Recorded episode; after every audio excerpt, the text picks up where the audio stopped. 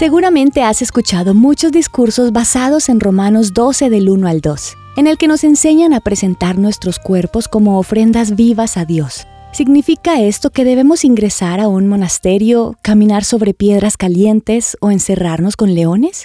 Este es un mensaje escrito por Mary Lowman de The Christian Working Woman en español. Y esta semana queremos obtener una perspectiva bíblica de lo que significa presentar nuestro cuerpo como una ofrenda. Al hablar de sacrificio, la Biblia se refiere a uno vivo. Eso me anima. Presentar nuestros cuerpos no implica algún tipo de muerte física o un castigo corporal. Pero, entonces, ¿qué significa? El apóstol Pablo dice en Romanos 6:19, Antes ofrecían ustedes los miembros de su cuerpo para servir a la impureza, que lleva más y más a la maldad. Ofrézcanlos ahora para servir a la justicia que lleva a la santidad. ¿Te das cuenta que siempre has ofrecido tu cuerpo como oblación?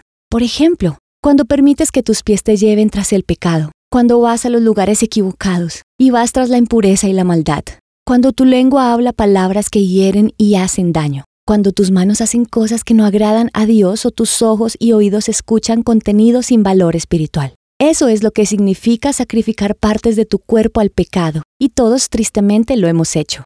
Algunas personas imprimen esfuerzos en cosas triviales y vanas, que no clasifican como maldad, pero que consumen su tiempo y no aportan valor a sus vidas. Como seguidores de Jesús tenemos la oportunidad de ofrecernos a nosotros mismos para honrarlo. En vez de invertir en maldad o para cosas que no tienen importancia, puedes elegir ser parte del plan de Dios y permitir que su poder obre a través de tu vida. Por supuesto, esto requiere un compromiso con la santidad. Ahora ser una ofrenda viva para Dios comienza a sonar más como un privilegio que algo penoso, ¿verdad? Sin embargo, la pregunta persiste. ¿Cómo ofreces tu cuerpo como sacrificio vivo? He descubierto algunas prácticas que al aplicarlas en mi vida han hecho una gran diferencia. Las compartiré contigo en nuestro próximo episodio. No te lo pierdas.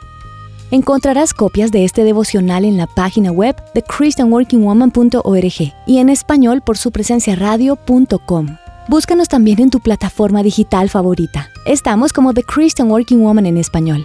Gracias por escucharnos. Les habló Mariana Vargas con la producción de Paola Romero.